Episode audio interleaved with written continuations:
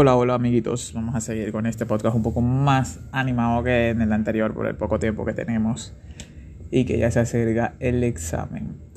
Eh, otra de las familias, bueno, no de las familias, pero sí de las clases de, em, como tal, de antibióticos eh, em, es los fenicoles. Entonces, entre ellos, bueno, el más representativo es el cloranfenicol el, el, como tal, el cloranfenicol fue aislado del Streptomyces venezolae, es propio eh, eh, y descubierto aquí en nuestra bella Venezuela. Es de amplio espectro, cruza eh, la barrera hematoencefálica y es de muy bajo costo. tiene efectos adversos muy infrecuentes, pero son muy severos vienen dos presentaciones principalmente, la oral el palmitato de cloranfenicol y la parenteral el succinato de cloranfenicol. Eh, en 1947 eh, fue descubierto y como su mecanismo eh, de acción, él va a inhibir la síntesis proteica, interviniendo en la formación del enlace peptídico en la subunidad 50S, principalmente en las células eucariotas eh, lo que justifica la gran toxicidad que tiene. El uso actual se restringe a eh, infecciones graves en pacientes alérgicos a cualquier otro medicamento y microorganismos que son resistentes a otros antibióticos. Los diversos autores justifican ello en la ignorancia de sus bondades y un miedo infundado a las reacciones adversas que son muy infrecuentes, pero sí son extremadamente graves él puede pasar de ser bacteriostático a bactericida eh, dependiendo de la dosis que se administre. Eh, va a ingresar por difusión pasiva y eh, tiene una unión reversible a la subunidad ribosomal 50S, inhibiendo así la síntesis proteica no solo en las bacterias, sino también en el humano. De allí, como les expliqué, son sus sus eh, efectos adversos. A pesar de tener un amplio espectro, eh, ya son contra o trabajan contra los gran positivos, eh, son sensibles a excepción del de Enterococcus y el Staphylococcus epidermidis, al igual que bueno, los gran negativos, el, el coli. También los anaerobios son sensibles, Vibrio, enterobacterias, los Klebsiella, Proteus y es bactericida contra Haemophilus influenza, el neumococo, gonococo, la brucela, bordetela, pero bacteriostática contra todos los que sean anaerobias. Entre sus mecanismos de resistencia eh, se encuentra la inactivación, o el más emblemático es la inactivación enzimática a través de acetiltransferasas y las mutaciones ribosómicas. Eh, también se encuentran tanto la disminución competitiva del flujo de entrada, disminuyendo así la permeabilidad, la presencia de bombas de flujo y bueno, las bacterias que son más resistentes a ellas son las pseudomonas, el estafilococcus aureus, la salmonella tifi, la shigella y los neumococos resistentes a penicilinas. Eh, recordemos que la unión con el palmitato le confiere esa excelente absorción oral, mientras que con el succinato se eh, convierte en un profármaco hidrosoluble inactivo que le permite su administración parenteral. En la insuficiencia renal aumentan las concentraciones de cloranfenicol, por lo tanto se requiere ajuste.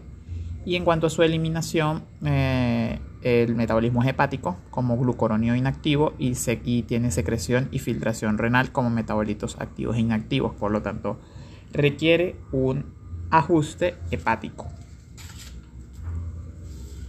La distribución es bastante amplia. En el líquido cefalorraquídeo aproximadamente 60 a 80% de la concentración plasmática, la bilis y la leche materna, y en la unión de eh, proteínas plasmáticas es del 50%.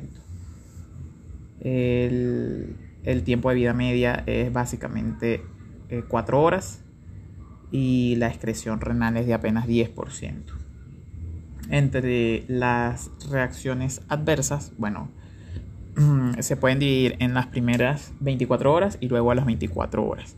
Las primeras 24 horas, eh, principalmente en neonatos, eh, puede producir vómito, respiración rápida e irregular, rechazo a la succión, distensión abdominal, periodos de cianosis, evacuación con heces blandas y verdes.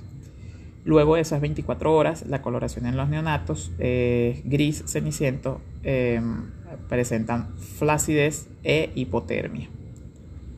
La toxicidad hematológica es uno entre cada 30.000 eh, administraciones y eh, se basa en, una supresión de la médula ósea relacionada con la dosis que produce una pancitopenia eh, prácticamente mortal. Asimismo, una anemia aplásica que lleva hasta aplasia medular total. Y bueno, las últimas propuestas en la literatura médica dicen que se debe sustituir el término idiosincrasia farmacológica por manifestaciones poligénicas a los fármacos, ya que es algo como que eh, esa anemia plásica eh, que lleva a aplasia medular total es idiosincrática, o sea, como que va con él. Eh, del mismo modo, bueno, otra de las reacciones es el síndrome de niño gris cuando se da en prematuros y dosis altas, en el cual también en el primer día hay manifestaciones del tracto gastrointestinal, cianosis, taquinea, eh, vómito, distensión abdominal, que puede llegar a shock. Y en el segundo, la, bueno, la coloración de gris de piel, mucosas y la flacidez. Básicamente es lo mismo que estábamos hablando anteriormente, pero dentro de un síndrome de niño gris. Luego sobreviene la muerte en 40% de esos pacientes.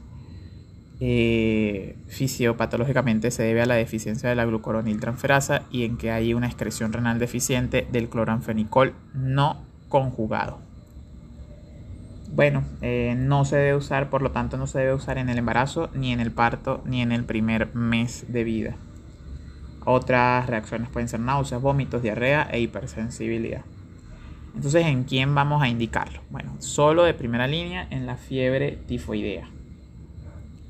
Eh, en la meningitis por hemófilos influenza, cuando son alérgicos a penicilinas en infecciones eh, graves y accesos intraabdominales, en rickettsiosis, brucelosis, pero cuando hay hipersensibilidad a tetraciclinas eh, o que sean muy alérgicas embarazadas y niños menores de 9 años. Básicamente la primera indicación son eso, la meningitis bacteriana, cuando es Streptococcus pneumoniae resistente a la penicilina o Neisseria meningitis y el paciente es alérgico a los betalactámicos y en la rickettsiosis cuando, eh, o bueno, en, en rickettsiosis o anaerobios cuando hay acceso cerebral.